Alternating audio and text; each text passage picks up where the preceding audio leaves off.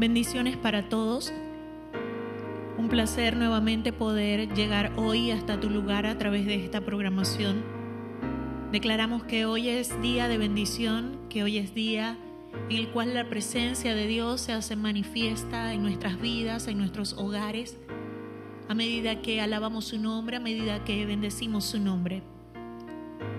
Es un tiempo especial para nosotros aunque sean tiempos difíciles, aunque sean tiempos bastante fuertes, podemos decir que es un tiempo especial porque dice el mismo Dios que Él se hace fuerte en nuestras debilidades.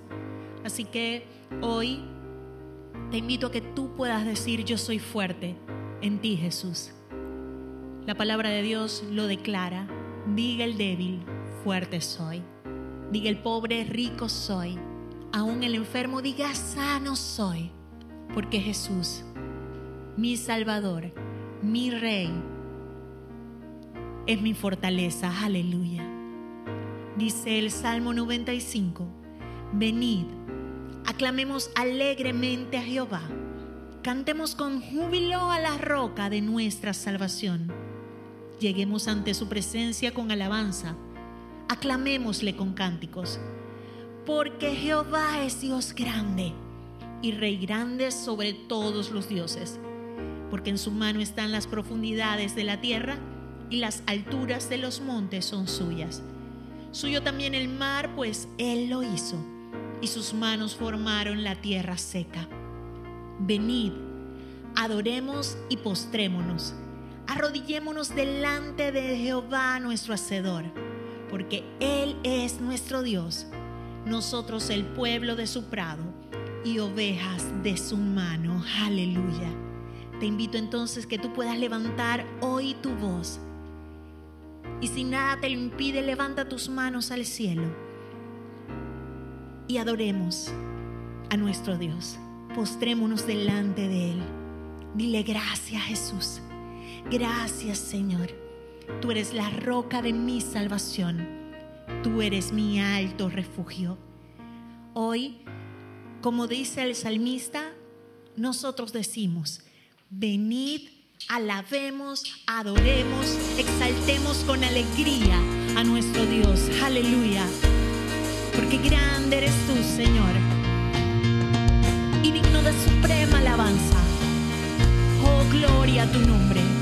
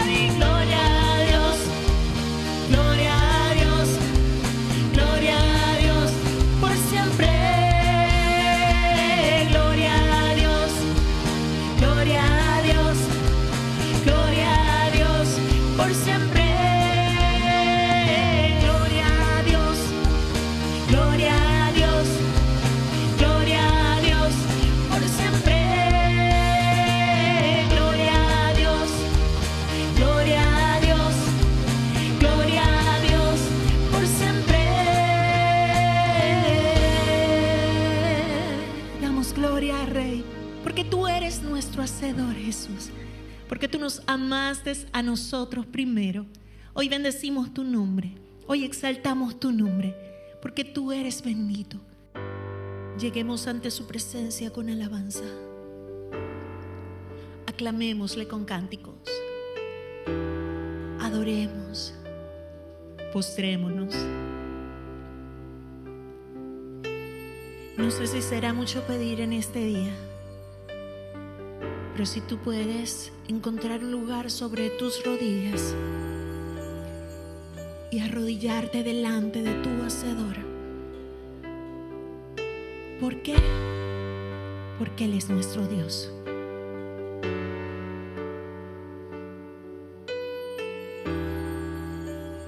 Porque Él nos escogió.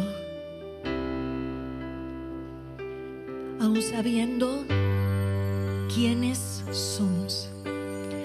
Aún sabiendo que somos pecadores. Pero Él nos escogió, nos eligió. Gracias Jesús. Restaurador de mi alma.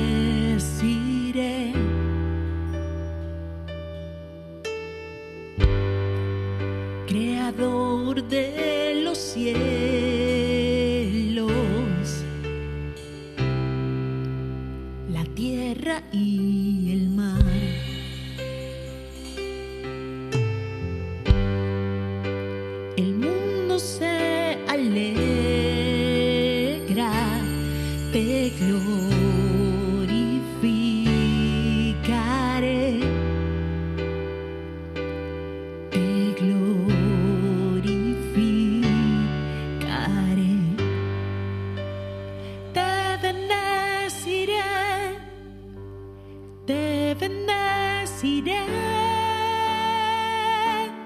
Por siempre.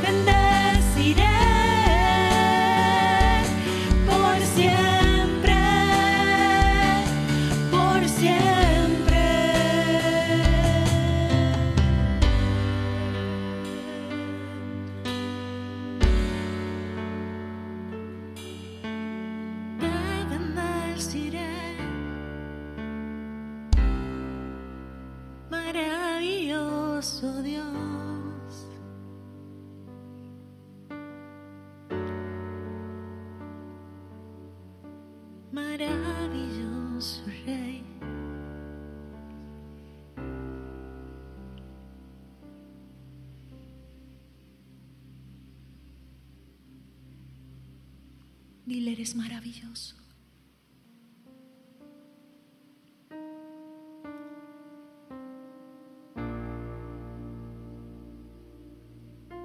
Lo que hiciste es por mí, Jesús. Lo que haces por mí.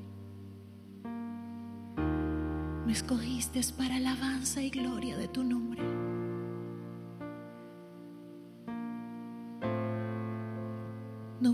a buscar a justos, a perfectos. Me viniste a buscar a mí,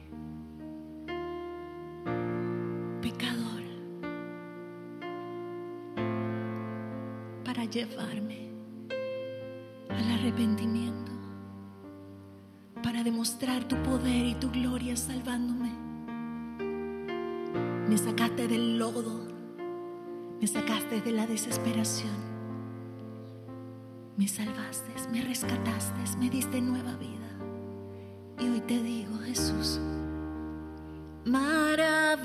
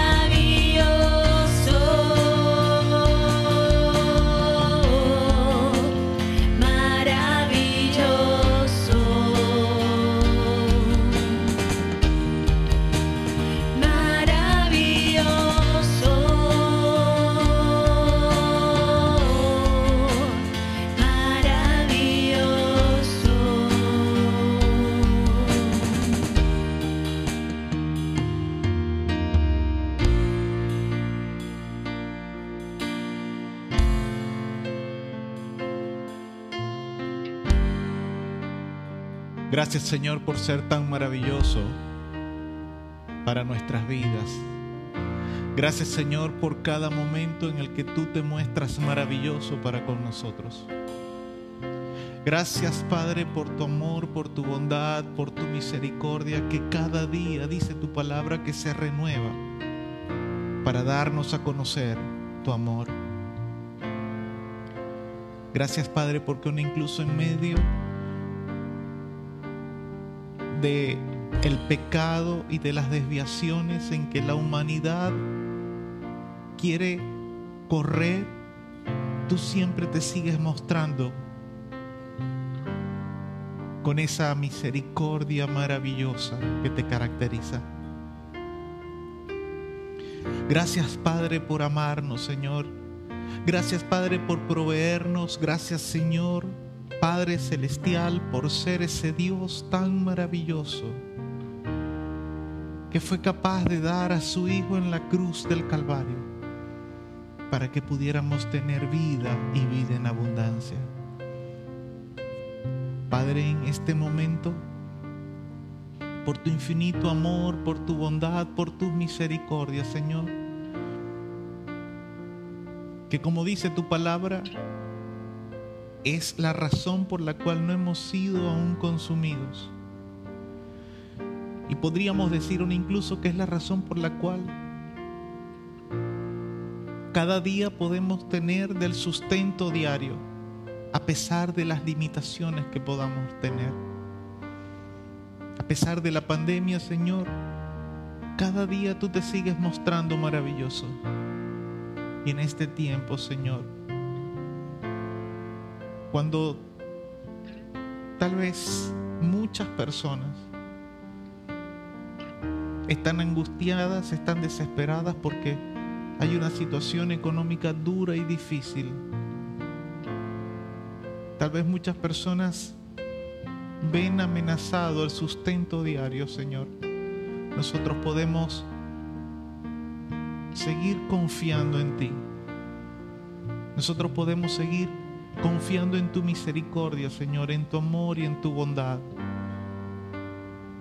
Y en este tiempo, Señor, consagramos delante de ti nuestras ofrendas, nuestros diezmos.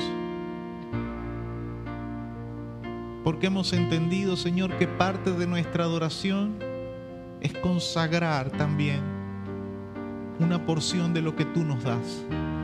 Que con ello también ministramos a tu presencia. Que con ello te invitamos a ti al área de nuestras finanzas. Por eso, Padre, en el nombre de Jesús, como hemos dicho últimamente, de lo mucho que nos das y aunque tal vez en este tiempo lo sintamos limitado, de lo mucho que nos das, Señor, consagramos la porción que hemos propuesto en nuestro corazón para que haya alimento en tu casa, para que tu casa pueda seguir funcionando y bendición en la nuestra. En el nombre de Jesús, Señor, gracias por ser maravilloso. Gracias por tu amor. Gracias por tu paz. Gracias por tu bondad. Aleluya. Señor Jesús,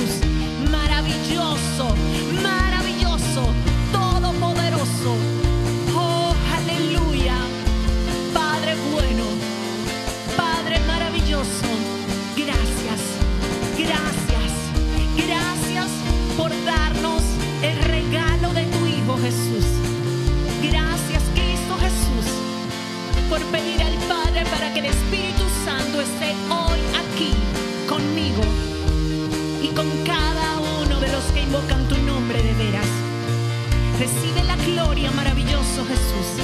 Recibe la gloria, Padre.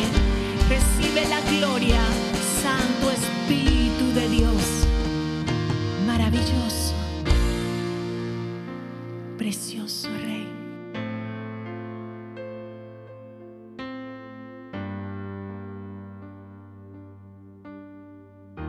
Alabado sea el nombre de nuestro Señor y Salvador Jesucristo, por quien por medio de quien tenemos redención, salvación salud y un incluso perdón de pecados. Es solamente a Él a quien alabamos y a quien damos toda la gloria, toda la honra, todo el poder, todo el dominio y toda la majestad, porque solamente Él la merece. Aleluya. Espero estén pasando un muy feliz día, hayan pasado un, excelente tiempo, estén disfrutando de las bendiciones que Dios tiene para cada uno de sus hijos. Y es para nosotros, como decía nuestra hermana al inicio, un privilegio, una bendición poder llegar hasta su hogar, llegar hasta el lugar donde usted se encuentra por medio de esta ministración de la presencia de Dios. Esta semana, de nuevo, tendremos o presentaremos un mensaje, una conferencia de nuestro hermano Cookie. Surgieron algunas cosas imprevistas durante la semana, durante el transcurso de la semana, que nos obligan a presentar de nuevo un mensaje de nuestro hermano Cookie. Y resulta ser una bendición porque si unimos la conferencia de la semana pasada, que presentamos la semana pasada de nuestro hermano Cookie con, con esta, existe cierta continuidad en el mensaje, en lo que el Espíritu Santo quiere enseñar a nuestras vidas por medio de su palabra. Decía la semana pasada, antes de presentar el audio de la conferencia de nuestro hermano Cookie, que la palabra de Dios, los mensajes de la palabra de Dios siempre son relevantes, sin importar el tiempo. De hecho, por eso mismo es que la palabra de Dios puede ser relevante para nosotros ahorita en este tiempo que estamos viviendo en pleno año 2020. Es tan relevante ahora como lo fue para, digamos, la gente que escuchó al Señor Jesús a la orilla de la playa. Y eso fue hace dos mil años atrás. Pero si tal vez nosotros leemos alguna porción del profeta Isaías, que se le suman 600 años más atrás, también sigue siendo relevante. Y si de repente leemos una porción del Pentateuco, de los libros escritos por Moisés, siguen siendo relevantes y eso se le suman otros dos mil años atrás. Entonces, la relevancia de la palabra de Dios, la relevancia de lo que la palabra de Dios tiene para nuestras vidas, está en el hecho de que nosotros los humanos seguimos siendo los mismos sin importar la modernidad de la que podamos disfrutar. Y por eso le invito a que usted en este momento, a partir de este momento, no pierda el interés, no pierda la conexión con el Espíritu Santo y que permita que esta palabra, que esta conferencia, que fue grabada aproximadamente en el año 2004, acá en nuestra iglesia, no permita que esa palabra, como decía nuestro hermano Cookie, que pase en sus oídos como en el legartijo, como decía él, que le entra por un oído y le sale por el otro completito, sino que usted, a lo que usted escuche el mensaje, usted lo procese en su mente y en su corazón y le permita al Espíritu Santo hablarle y enseñarle lo que Él tiene preparado para usted. La conferencia que vamos a presentar de nuestro hermano se titula son dos conferencias en una prácticamente. La primera parte, el primer tópico que presentó en esa ocasión, se llama Orgullo de humildad y extremismo religioso. Y la segunda parte o el segundo tópico es actitudes de una entera consagración. Así que le pido por favor que disponga su corazón para lo que Dios y el Espíritu Santo de Dios tienen preparado para usted en este momento. Santo, santo. Gracias, Señor. Porque en esta noche voy a continuar, Señor, enseñando tu palabra. Padre, gracias porque tengo la mente de Cristo. Gracias por la salud que me ha dado. Gracias, Señor, porque me vas a usar para tu gloria y tu honra y beneficio de cada vida que está aquí en esta noche. Gracias, Dios mío, porque estoy ungido en la mollera del cascañar para ministrar esta palabra como maestro tuyo de tu palabra. Gracias, Padre, que tu unción fluya a través de la misma y se haga sentir en sus vidas a cada uno de ellos. Y ahorita quítame y ponte tú por Cristo Jesús. Amén. Vamos a hablar el orgullo de humildad y extremismo. Eso te lo ven todas las iglesias, hermano. en todas las iglesias, ¿ok? No vayan a creer que nada más en aquella, en esta, en cualquier... No, eso es en todas las iglesias. Pero oyendo esto usted va a poder, va a poder discernir porque voy a usar a un apóstol, ¿ok? La palabra de Dios dice en Juan capítulo 13, versos 6 al 9, dice así. Entonces vino a Simón Pedro y Pedro le dijo, Señor, ¿tú me lavas los pies? No me lavará los pies jamás. Jesús le respondió, si no te lavare, no tendrás parte conmigo. Le dijo Simón Pedro, Señor, no solo mis pies, sino también las manos y la cabeza. Amén.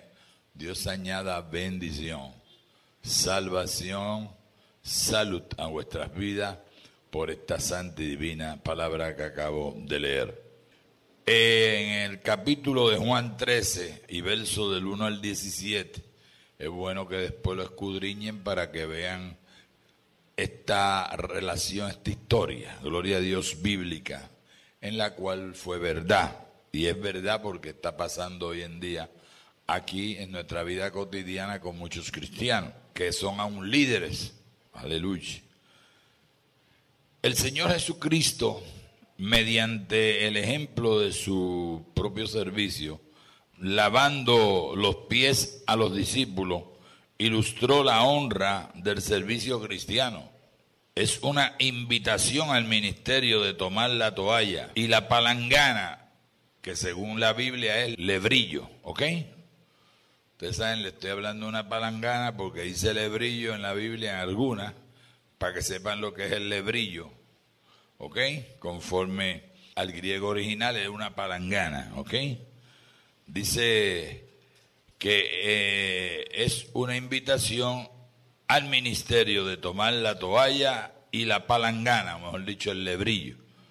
Pero dice que es una invitación, aleluya, ¿verdad? Al ministerio como mejor dicho a nosotros.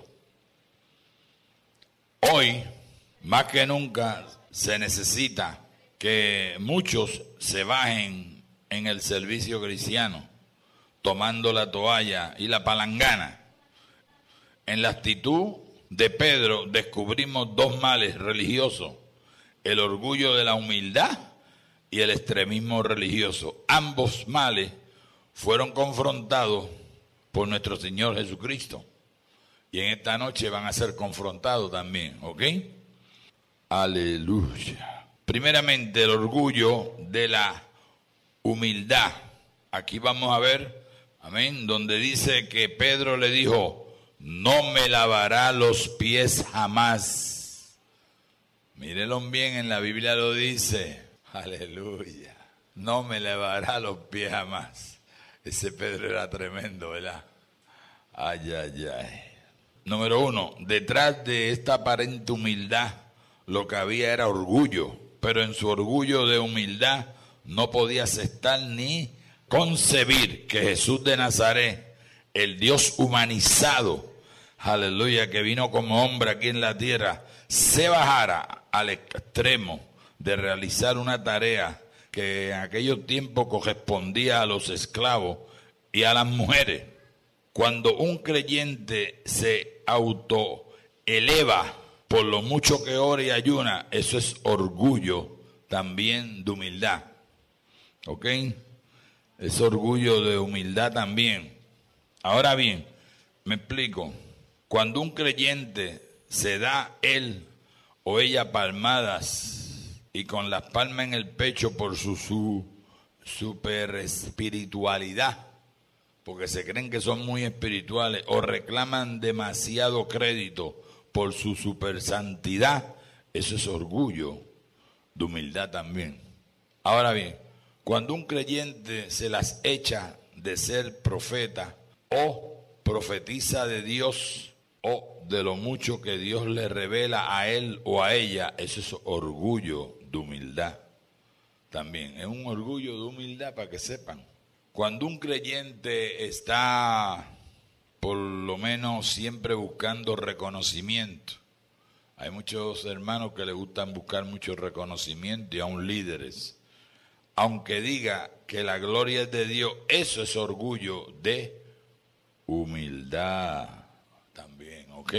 Ante ese orgullo de humildad de Pedro, el Señor Jesucristo con un tono fuerte en su palabra le replicó en el capítulo 3 y verso 8 de Juan de esta manera, si no te lavare, no tendrás parte conmigo. En otras palabras, parece decirle a Pedro, si no deja ese orgullo de humildad y te somete a mi voluntad, te vas a perder eternamente.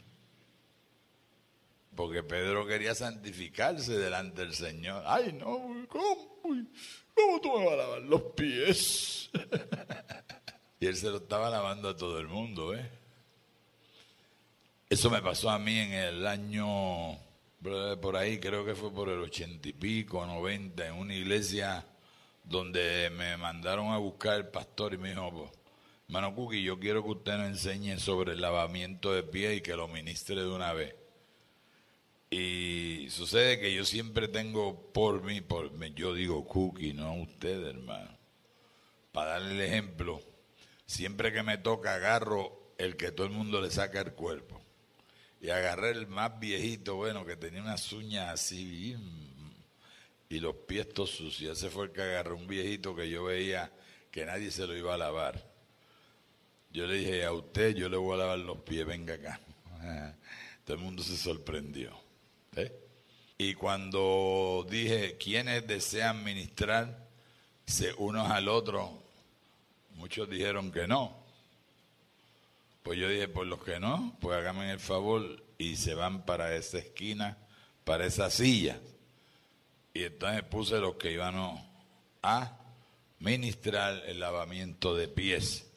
Siempre me gusta poner damas con damas, ¿ok?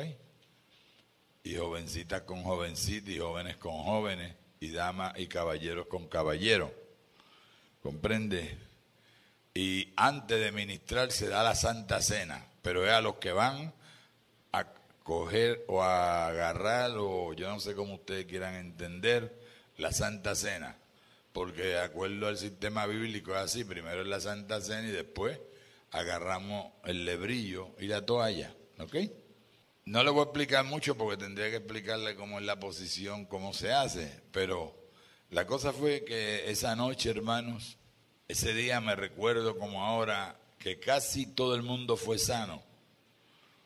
Dios usaba los mismos hermanos, las hermanas, ellos con ellos, y algunos cuando iban a, a lavarse los pies, porque el que está ministrando, y si es pastor y tiene visión, de Dios, pues lo que hace es que si sabe que una hermanita con la otra están peleas, a esas dos las manda. Porque no eres tú que escoges, sí, porque a veces hay medios enamorados en la iglesia y vienen y quieren agarrar la noviecita, el noviecito, eh. El pastor es el que elige las parejas. Usted aquel, usted aquel, usted aquella. Oiga, hermano, y y yo no sabía nada. Y si usted viera, según la gente se iban lavando los pies, porque según los lavan, van en el nombre de Jesús orando por la persona. Y después ya te toca a ti. ¿Tú entiendes? Y eso era la gente llorando y llorando y gritando y salían y se abrazaban. Bueno, cayó el poder de Dios una más. Uy, siento el poder de Dios, hermano. Aquí me recuerdo de esa noche. Y cuando yo era pastor lo di dos o tres veces y pasó eso la gloria de Dios descendió de una manera, hermano, que no se pudo predicar, no se pudo predicar, porque eran las dos y la gente no se quería ir llorando y abrazándose. Y eso era una cosa, pero bien bonita. Y al otro día venían la gente testificando de los milagros, sin que Cookie Padilla tuviera que orar por ellos por sanidad. Aleluya. Dios le proveyó la misma sanidad por la humillación. Bueno, vamos al tópico 2, el extremismo religioso, ¿ok? Hablé de la humildad. Ahora vamos al extremismo religioso para que ustedes vean que Pedro, tanto como quería ser humilde, también quería ser muy religioso. Pedro yo le llamo el arroz blanco del Señor, el arroz blanco de los discípulos. Él quería estar en todo ¿ok? dice en el verso 9 de Juan 13, le dijo Simón Pedro, Señor, no solo mis pies, sino también las manos y la cabeza. Ya ve, ya llegó al extremismo. El Señor que le había dicho, los pies. Entonces cuando el Señor lo, amenazó, ¿no? le dijo, si no te va, te va a buscar un lío, si no me hace caso. Ah, pues ahora dame la cabeza.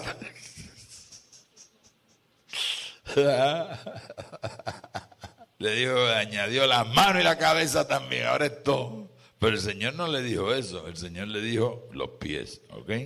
Alabado Jesús. Los extremistas religiosos siempre le están añadiendo a la voluntad de Dios, siempre le añaden a las cosas de Dios. Él le pide una cosa y le quieren dar dos. Ok, el Señor le pide una cosa nada más y ellos quieren dar dos y tres. Pues son tan extremistas y quieren ser tan religiosos y tan santos que quieren dar más de lo que, de lo que no pueden dar ni lo que deben de dar porque Dios le está pidiendo uno. ¿Ok?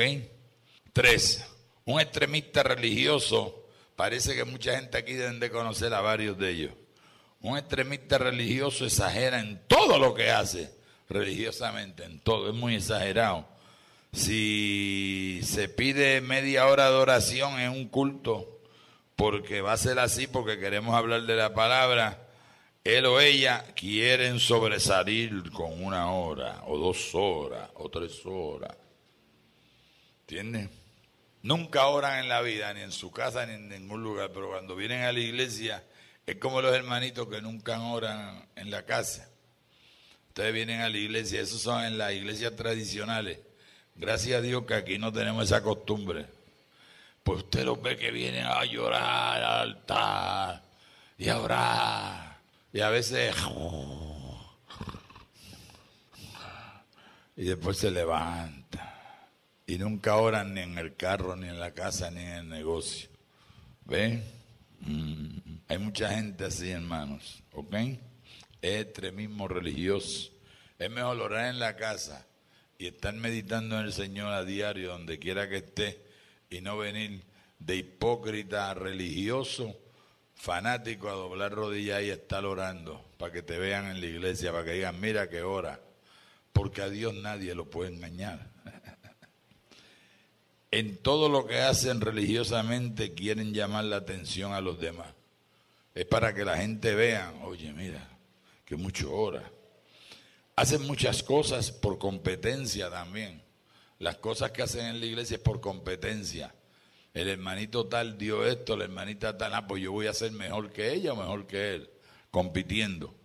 Pero eso no le agrada al Señor Jesucristo. Una vez más, en un tono molesto, el Señor le replica y le vuelve a repetir, hermano, a Pedro. Amén. En el verso 13.10, miren bien para que vean. En el 13.10 Oye, como le dice, el que está lavado no necesita sino lavarse los pies, pues está todo limpio y vosotros limpio estáis, aunque no todos. En otras palabras, parece decirle a Pedro, no seas un exagerado, sé natural, no me trates de impresionar con tu religiosidad, ¿ok? No añada a lo que te pido. Eso fue lo que Jesús le quiso decir. Ahora bien, muchos cristianos andan por ahí añadiendo a lo que Jesús hizo y realizó por ellos en la cruz del Calvario. No podemos añadir nada al plan de la salvación. Con su sangre Jesús de Nazaret ya pagó el precio de la redención humana. La salvación es una oferta por gracia, no se compra, solo se recibe por la fe. Llegamos a un final o una explicación de estas palabras, ¿verdad? Del extremismo y de la humildad. No caigas en el orgullo de la humildad y cuídate del extremismo religioso. Ambas cosas, hermano, desagradan a Dios. Trata de no desagradar a Dios y haz las cosas como debe hacerla, ¿ok? Ahora bien, la parte que continúa, se titula La actitud, el tópico es las actitudes de una entera consagración. Romanos capítulo 12 y verso 1 dice, así hermanos os ruego por la misericordia de Dios que presentéis vuestros cuerpos en sacrificio vivo, santo, agradable a Dios, que es vuestro culto racional. Un creyente sin consagración es como un estudiante que no estudia, un bolseador que no se entrena o un religioso que no profesa ninguna religión. ¿Ok? Un cristiano que es consagrado es un cristiano que practica el cristianismo. ¿Ok? Que lo practica imitando a su fundador. ¿Quién es su fundador? Cristo Jesús. Esta consagración abarca una dedicación físico-mental, las dos, ¿ok? Ahora bien, servimos a Dios con nuestra mente, pero también con nuestro cuerpo. Me explico mejor. Hay cristianos intelectuales que le sirven a Dios con lógica o con razonamiento. Hay muchos así. Pero también hay cristianos que sin dejar de usar su intelecto en relación con Dios, llevan al campo práctico de la fe que profesan. ¿Ok? El texto que citamos al principio es la mayor prueba de lo que antes dicho. Dice, presentando a nuestros cuerpos en sacrificio santo, vivo, agradable a Dios, que es vuestro culto racional. La consagración involucra demanda y exige cinco actitudes de parte de quien desea consagrarse, que ya mismo las vamos a leer parte por parte. Autonegación es una. Actividad es la número dos. La número tres, autoseparación. Número tres. Número cuatro, satisfacción divina. Y número cinco, servicio continuo. No un ratito, ni un día, ni una semana. Ahora bien, vamos primeramente, la consagración es una actitud de autonegación, o mejor dicho, sacrificio. Te tienes que negar, tienes que negarte, ¿ok? Bien, número uno sobre esta área de sacrificio, de autonegación. Dígale no a los placeres que a la larga le acarrean malas consecuencias. Es lo primero, que es lo que la gente no le gusta, pero es lo primero, alabado sea el nombre del Señor. Número dos, dígale no a esos pensamientos negativos que engendran acciones negativas, engendran en su espíritu acciones negativas. Número tres, dígale no a los fracasos del pasado y sí a la victoria que tendrá en una vida de consagración. Tiene que decirle que no a aquellos fracasos, porque acá a veces pensamos, ay, que me pasó esto, que aquella vez hubo esto, que esto. Usted no tiene que pensar si ya eso pasó. Ahora, número cuatro, dígale no a las frustraciones y a las enemistades y a los desánimos. Sea optimista, no pesimista. Tiene que ser, ¿verdad? Optimista, no pesimista. Cinco, dígale no a aquello que psicológicamente y emocionalmente le está perturbando. Eso lo sabe usted.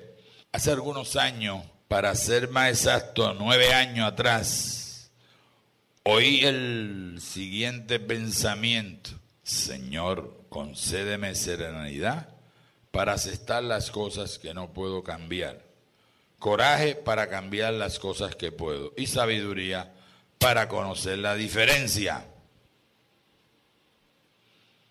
¿Usted sabe lo que es eso? Sacar ventaja a tus defectos. Sácale ventaja a tus defectos, hay que hacerlo. Otros lo han hecho, ¿por qué no tú? ¿Está bien? Tú le puedes sacar ventaja. Acéptate como eres, no como quieres ser o como otro quiere que sea, sino acéptate como tú eres. No te entranques en un cuarto, no te encierres en un cuarto de infelicidad por querer cambiar lo que no puedes cambiar. Los hijos, el esposo, la esposa, familia, vecino. Amén. Los hermanos de la iglesia, los empleados, si tienes dueño de negocio. Amén. A tu jefe, los estudiantes. ¿Ok? No tú trata, pero si no puedes, déjalo. No quiera obligarle a nadie. Porque tú no puedes hacerlo, pero el Señor puede hacerlo. Sé optimista, ¿ok? Créele a Dios, créele a su palabra. La consagración es una actitud de viva actividad. La consagración tiene que ser viva diariamente, no hoy, no mañana, ni pasado, ni cuando esté en apuro. Uno, motivada por una fe activa. Ejercítate para la piedad, que es lo más importante. Dos, se logra por medio de la oración activa, constante a una oración, mediante la lectura activa de la Biblia y otras lecturas piadosas. Ocúpate en la lectura. Cuatro, si se tiene comunión activa con los santos, hay gente que le gusta tener comunión activa siempre con la gente mundana más que con los santos, o mejor dicho, más que con los hermanos. A veces en la iglesia tenemos hermanos y fuera de la iglesia tenemos amigos. No es que no podamos tener amigos no cristianos, pero ¿no sería de más ventaja tener amigos creyentes? Esa pregunta se la dejo a ustedes. Envuélvase más en las actividades hay hermanos que no le gustan envolverse en las actividades de la iglesia, desarrollando dentro del programa local de su iglesia algo que Dios le haya dado idea a usted.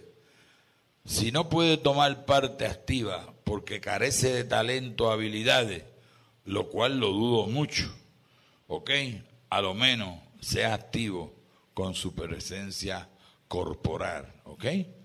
Hay personas que porque son ancianos o tienen algunos defectos o problemas, pues no pueden tener ¿verdad? E, esa actividad diaria en la iglesia, pues entonces por lo menos con su presencia basta que esté en la iglesia, ¿ok?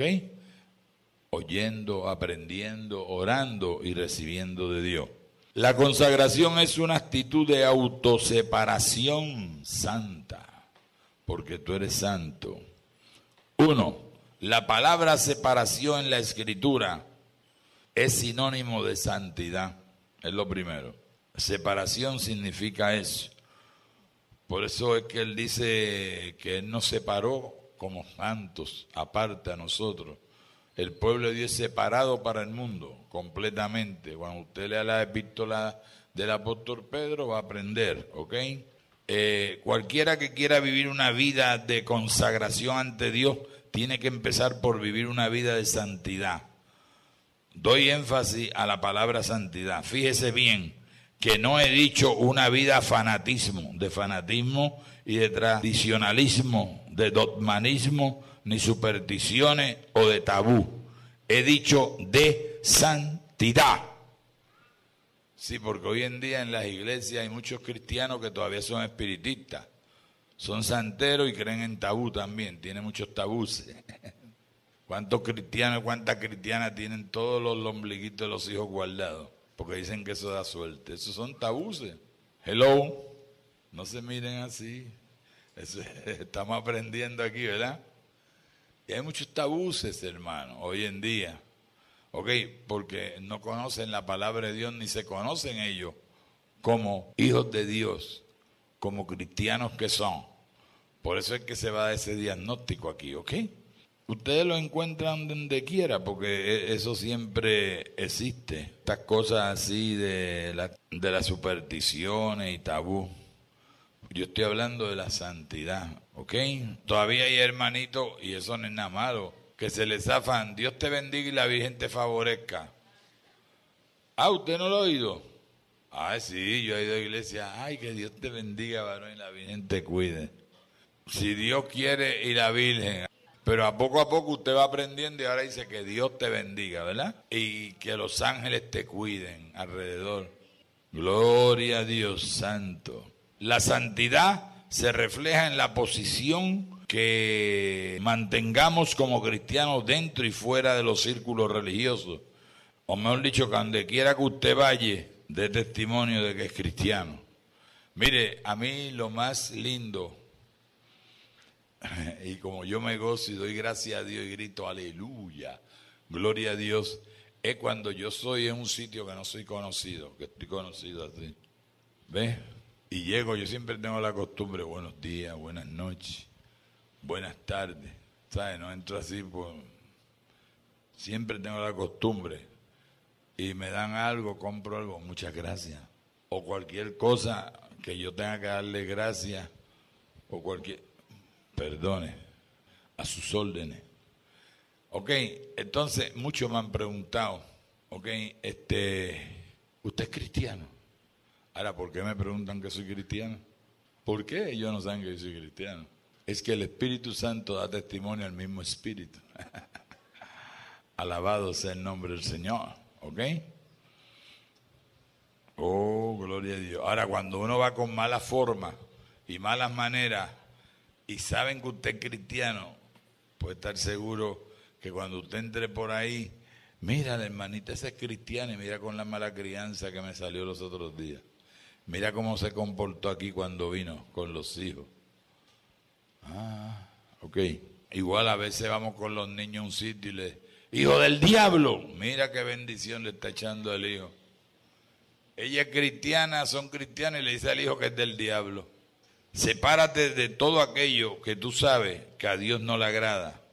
Pregúntate siempre, ¿le agradará a Dios lo que voy a hacer o lo que voy a decir? Pero cuidado con poner a Dios a simpatizar con tu opinión cuando sabe que Él lo desaprueba. ay, ay, ay. Muchas personas que hacen unas cosas y no, yo estoy contento porque yo sé que Dios le agrada lo que yo hago, sabiendo que no le agrada lo que él hace. Pero es así, agarran al Señor como de ping-pong, de mascota. La consagración es una actitud de satisfacción divina, o mejor dicho, agradable, muy agradable. Amén. Por ejemplo, yo voy a los centros de adictos a droga y de sida, de mujeres y de hombres y muchos pastores y líderes saludan la gente así, a los hermanitos. Dios le bendiga. Cuando va Cuqui Padilla es diferente. Cuando yo voy, los saludo, los abrazo. Oh, Dios te bendice, Dios te bendice. Y ellos me lo han dicho. Cada rato que yo voy a Tinsale y voy a otros programas en otros países, dicen, yo no sé, ese hermano cuando viene aquí me pone con ánimo, me da ganas de vivir, porque el hermano Cookie nos trata como, como cualquier otra persona, nos trata igual que a todo el mundo, ¿lo ve? El trato, hermano. Tenemos que saber tratar a la gente, el pobre, el infeliz, el rico. Yo trato a un ministro de Dios igual como trato a un infeliz. ¿Por qué razón voy a tratarlo diferente? No podemos tener sesión de personas. Por eso he tenido muchos problemas en mis cruzadas. O sea, en mi cruzada mucha gente necesitada, muchos virajitos, muchos viejitos, viejitas, gente que no pueden casi, y a veces con ropitas que van por de milagro porque son vienen de lejos. Y entonces yo he tenido problemas porque yo bajo y ellos tratan de abrazarme, tocarme, y yo voy a donde ellos. Y rápido muchos líderes, ven acá hermano Cookie, venga, venga para acá. No se ponga a hacer eso. Yo los miro, tú sabes, yo digo, ¿qué Biblia leerán ellos? ellos rápido digo, ¿qué Biblia será la que ellos estudian, verdad? Ay, señores. Voy, estoy agarrando mi ejemplo, hermano, ¿ok? Y eso no es que yo sea una persona, ¿cómo se llama? Es que ese es el testimonio que usted da. Ese es el fruto que usted da más que predicar, más que decir yo soy cristiano, yo soy ministro, yo soy un evangelista internacional. Ah, yo soy obispo de una, de una misión internacional. Aleluya. Ese testimonio vale más que eso. ¿Está bien? Deje que digan de usted, no diga usted de usted. Dejen que Dios lo glorifique, que Dios lo resarte a ustedes. Pero usted no se ensalce usted mismo. ¿Está bien? Pero dice la Biblia que el que se humilla será ensalzado. ¿Ok? Alabado sea. Yo casi siempre voy a muchas iglesias. Bueno, yo he ido, Eudo sabe. Y yo soy el que voy a predicar y a mí es que me van a presentar. ¿Y usted cree que yo me voy rápido para el frente y me meto al púlpito a veces? Vengo y me siento por allá atrás. Me tienen que llamar. Pero hermano Cookie, esta vez que fui a Nueva York me lo tuvieron que hacer como tres veces. Sí, porque allá viene el que viene, pasa por toda la iglesia. Me la siento adelante. para que rápido se vaya para el púlpito. Yo no, yo soy al revés. Yo me siento por allá atrás me tienen que llamar, ¿ok? Alabado sea el nombre del Señor. Bueno, eso me lo enseña la Biblia, hermano. O sea, no lo estoy diciendo yo, ¿ok? Eso me lo enseña la Biblia. No sé si has tenido alguna vez la oportunidad de haber oído a algún hermano pararse al frente para cantar y como introducción a su canción, aleluya, a su cántico dice, yo no sé cantar. Pero como es para Dios, pues yo voy a cantar. ¿Usted sabe cómo yo le llamo a esa actitud? De que a Dios no se le puede dar cualquier cosa. Hay que darle lo mejor. Esto es mi actitud. No sé de ustedes, ¿ok? A Dios usted tiene que darle lo mejor, hermano. Número dos, el libro de Génesis, capítulo 4, se nos muestra que a Dios no le agrada cualquier cosa, hermano. Abel ofreció de lo mejor de sus corderos. Esto le agradó a Dios, pero Caín ofreció de su cultivo, no de lo mejor. Esto desagradó a Dios. Si Caín no hubiera tenido posibilidades para ofrecer un corderito, Dios le hubiera agradado de lo que ofrendó. Ahora bien, cuando se puede, demos lo mejor a Dios y no lo peor. Recuerda que hasta los cantantes profesionales practican antes de subir al escenario. Si tú no eres cantante, practica mucho. Y si con toda la práctica todavía no puedes cantar, haz otra cosa. Deja que aquel que tiene ese talento sea el que cante. Pregunto, ¿le estás ofreciendo a Dios lo mejor de tu tiempo, de tus habilidades y de tu talento? Esa es mi pregunta, ¿lo ves? Porque a veces queremos hacer cosas, pero no tenemos talento y no lo podemos hacer. Pues deje que otro lo haga y no lo critique. Porque usted no puede. Usted haga otra cosa. ¿Está bien? La cosa es que usted le sirva con gozo y contentura y santidad al Señor. ¿Ok? Gloria a Dios. Ahora bien, la consagración es una actitud de servicio continuo que es vuestro culto racional, de acuerdo a Romanos capítulo 12 y verso 1. Amén. Después de levantarse cada día, prométete a ti mismo vivir un día más consagrado. Quien siembra un pensamiento cosechará una acción. Si tus pensamientos son consagrados, tus acciones van a ser consagradas, hermano puede estar de eso seguro, no va a fallar. No digas no puedo, desde el momento que digas así, lo mismo te estará incapacitando. ¿Qué tal si aprende a decir yo puedo? ¿Qué tal? Es bueno que yo puedo. Ok, ahora bien, hace cientos de años un cristiano descubrió el secreto del éxito. Ese cristiano fue el hermano Pablo, el apóstol Pablo. Él comprendió que cuando decía todo lo puedo en Cristo que me fortalece, que es como se llama este ministerio, verdaderamente podía. Tú tienes la capacidad para poderte consagrar, porque todo lo puede en Cristo que me fortalece. Por eso yo de que entré a Machique siempre he estado testificando y aclarando y declarando para Dios esto y esto y esto, y todo ha salido, todo, hermano, y seguirá saliendo, porque todo lo podemos en Cristo que nos fortalece.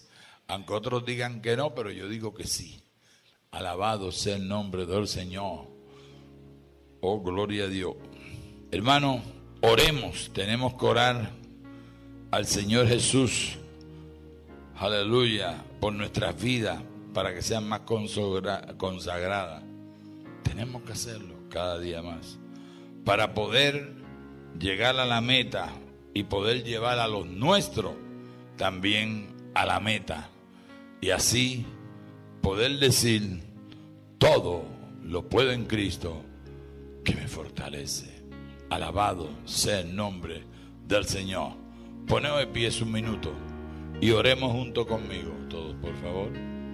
Poneos sobre sus pies y oremos conmigo.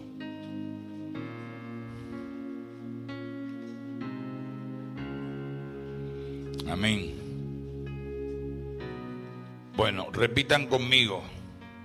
Señor Jesús, nuestra vida a ti consagramos, queremos esa bendición. Ayúdanos autonegarnos. Produce en nosotros un espíritu activo. Crea un carácter santo. Motívanos a agradarte en todo cuanto hagamos. Danos la fortaleza para ser constantemente en nuestra consagración cada día más santificarnos, pero para tu gloria y tu honra. Doy gracias porque así será. Por Cristo Jesús. Amén. Gracias Señor por haber terminado estos dos tópicos de consagración, de humildad. Gracias, Señor. La gloria y honra es tuya, Padre. Te doy gracias, sabiendo que a cada uno de ellos, Señor, de una manera u otra, tú le has hablado a sus vidas. Gracias, Padre.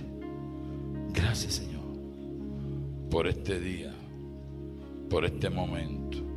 La gloria y honra toda es tuya y la bendición es de nosotros por haber recibido tu palabra. Gracias por Cristo Jesús. Amén. Gracias Padre, porque tú hablas por medio de tu palabra. Gracias Padre, porque como decíamos al inicio, tu palabra sigue siendo relevante, oh Dios, a pesar del tiempo. Gracias Señor, porque aunque esta conferencia de nuestro hermano Cookie tiene unos 16 años de haber sido enseñada en nuestra iglesia. Sé, Señor, que en este tiempo a muchas personas, a muchos corazones, ministró de nuevo, enseñó de nuevo. Tal vez hubieron partes, porciones, Señor, que fueron contundentes y directas, Señor, al corazón o a la necesidad de algunas personas. Tal vez en algunos casos, de alguna manera u otra, Señor, tú diste un espaldarazo, diste la señal de que se está caminando por el camino correcto, se está siguiendo un camino adecuado para dejar el orgullo atrás para dejar de tener un orgullo de una humildad que realmente a tus hijos no les sienta bien.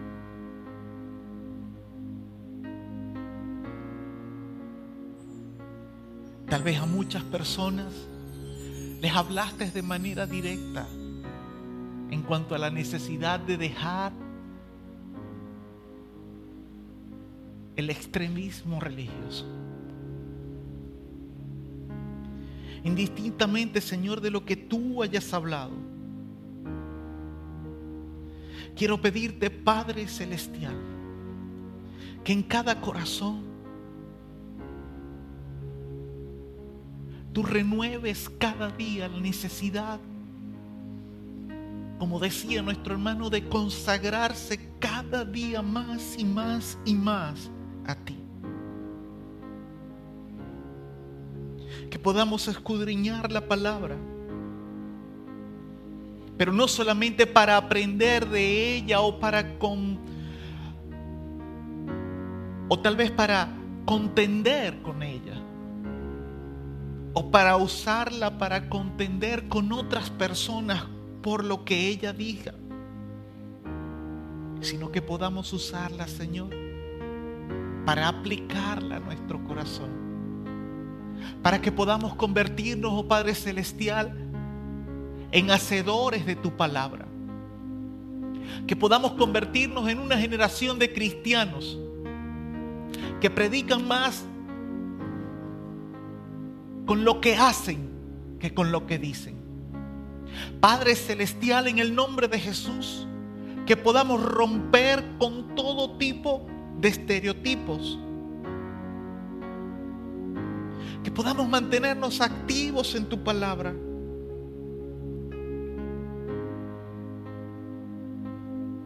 que podamos cada día, Señor, mantenernos en un servicio continuo a ti. Que podamos, Padre Celestial, quebrar todo cuanto sea contrario a ti. En el nombre de Jesús declaramos, Padre, que tu Espíritu Santo gobierna en nuestros corazones. Declaramos, Padre, que tu Espíritu Santo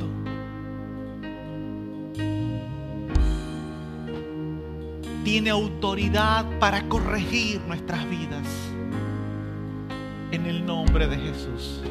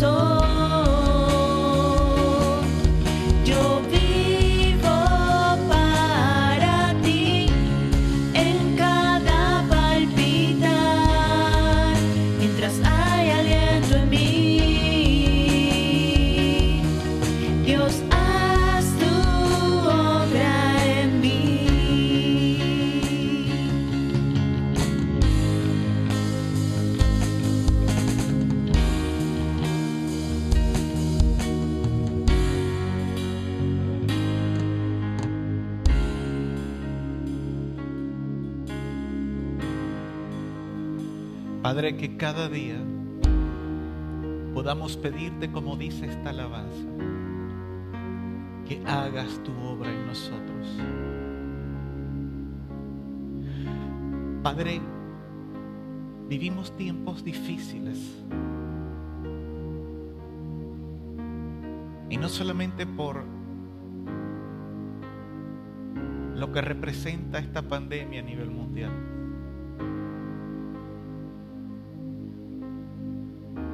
La política global en todo el mundo está cambiando.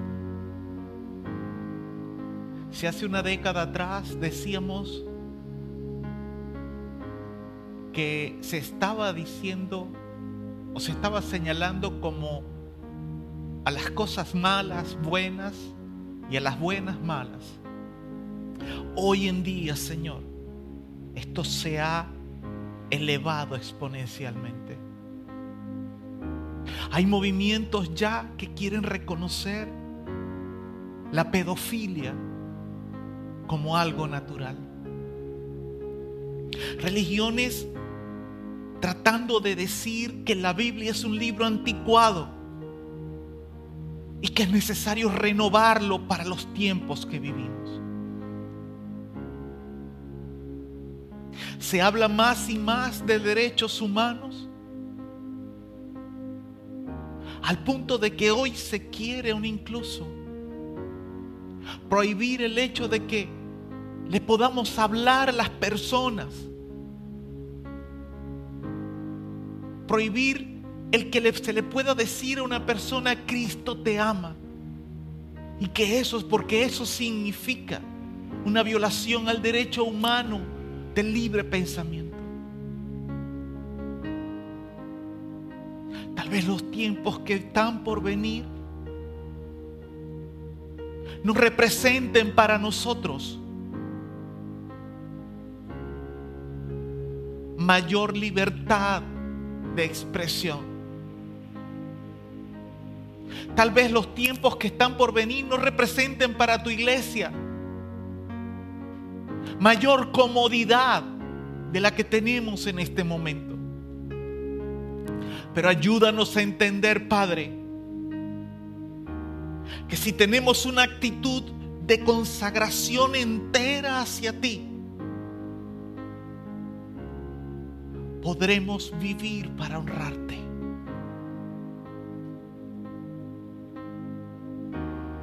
Porque lo más necesario, es la satisfacción divina, estará garantizada en nuestros corazones. Aleluya. Así que levanta tus manos por un momento y adora al Señor.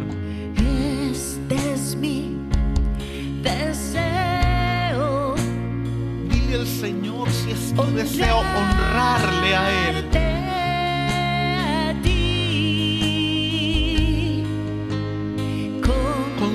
Consagra tu corazón en este momento.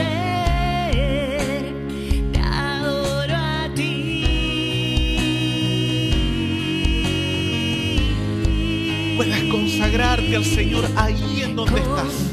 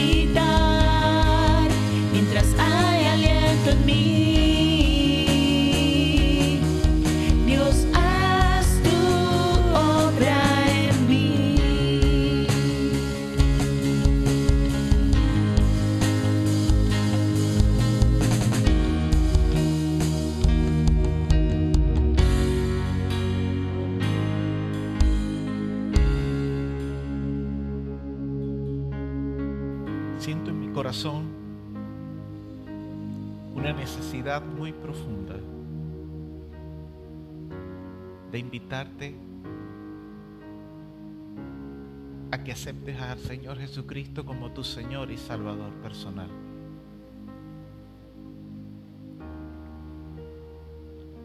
No sé a quién en este momento el Espíritu Santo de Dios se está tocando. Pero si tienes la necesidad de aceptar al Señor Jesús como tu único Salvador personal, porque reconoces que has estado viviendo una vida de religiosidad, si tal vez tú deseas honrar a Dios, pero has estado viviendo una vida de religiosidad hasta el momento, esto es contigo. Así que cierra tus ojos por un momento y repite después de mí. Señor Jesús, te pido perdón por todo lo malo que he hecho en mi vida. Me confieso pecador y necesito que limpies mi corazón, que borres toda culpa, que quites de mí todo pecado, toda rebeldía y me hagas nueva criatura. Reconozco mi pecado y por eso te pido perdón.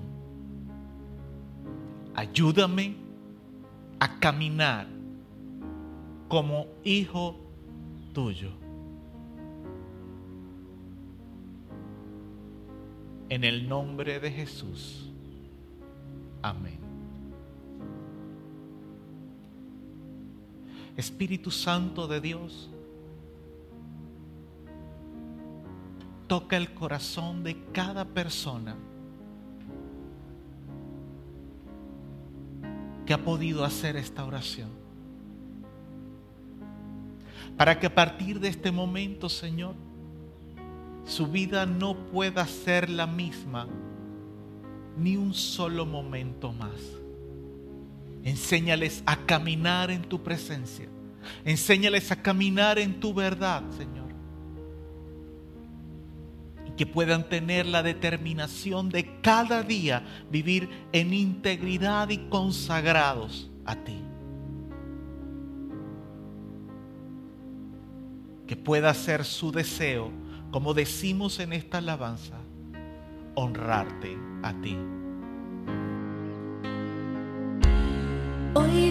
Te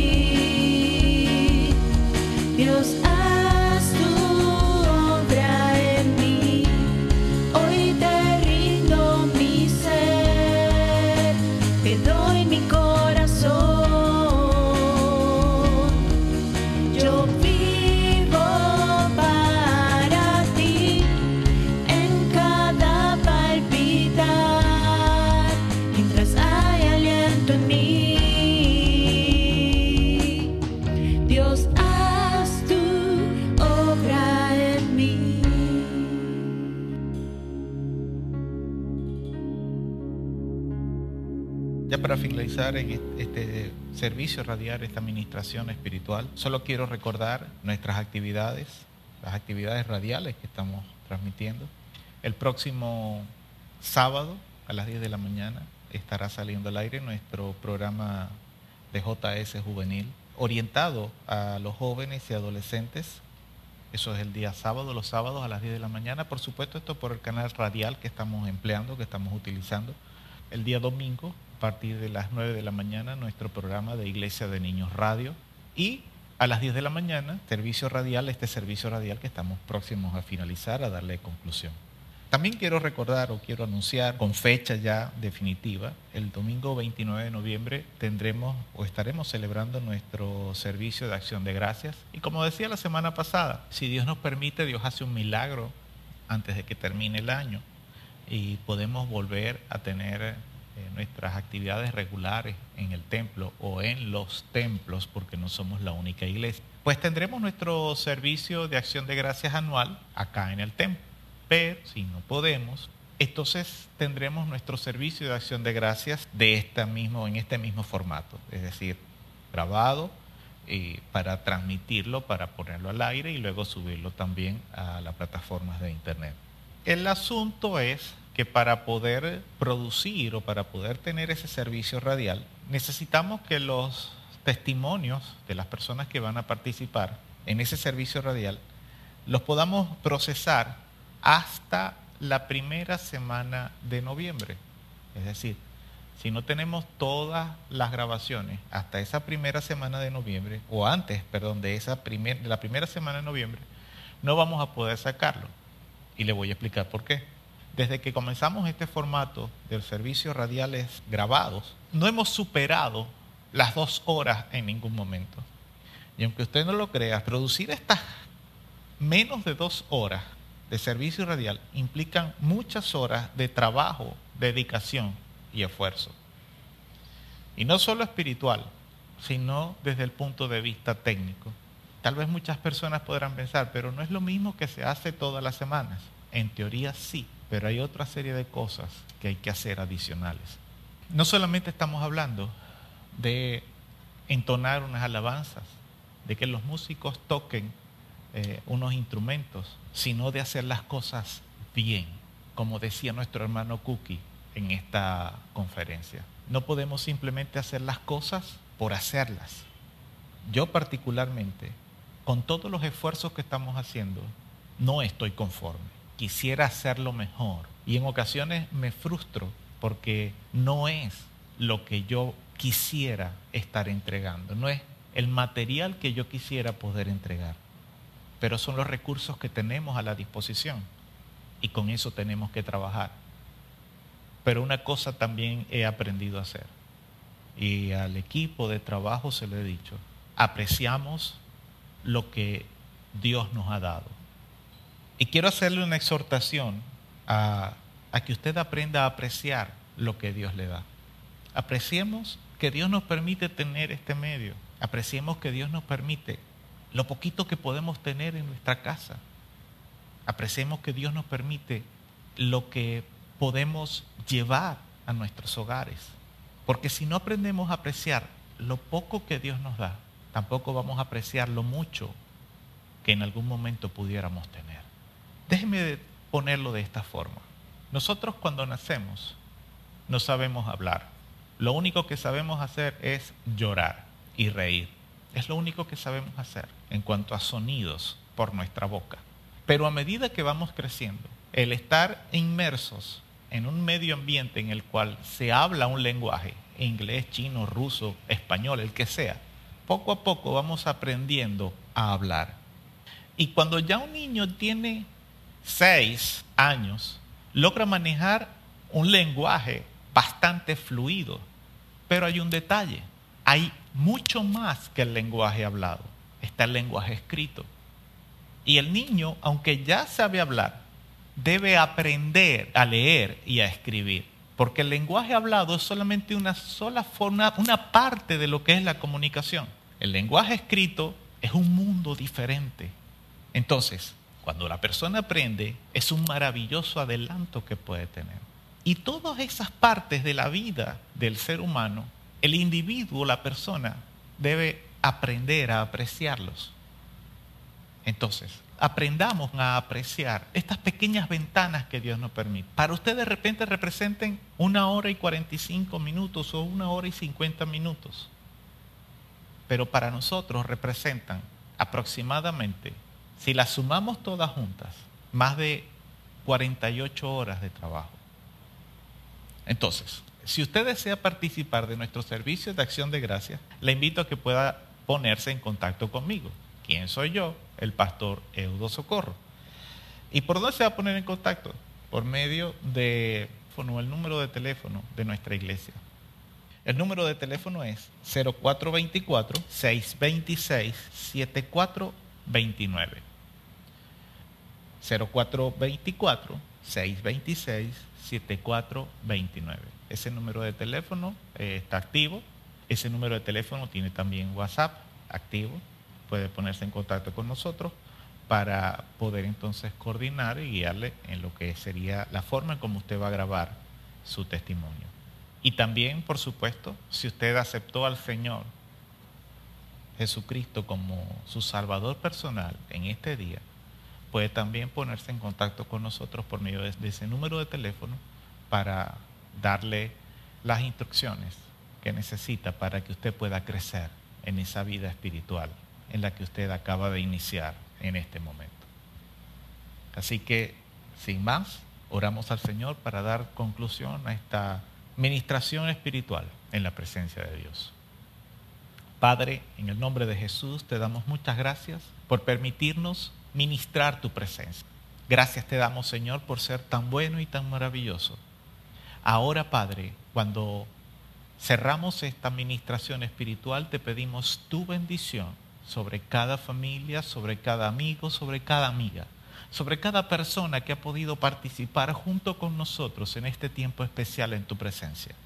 Declaramos, Padre, que tu palabra cobra vida en cada corazón, que puede producir fruto superabundante, Señor, para tu gloria y para tu honra, pero para beneficio de cada uno de nosotros. En el nombre de Jesús, declaramos la bendición del Padre, del Hijo y del Espíritu Santo sobre cada familia. En el nombre de Jesús. Amén. Y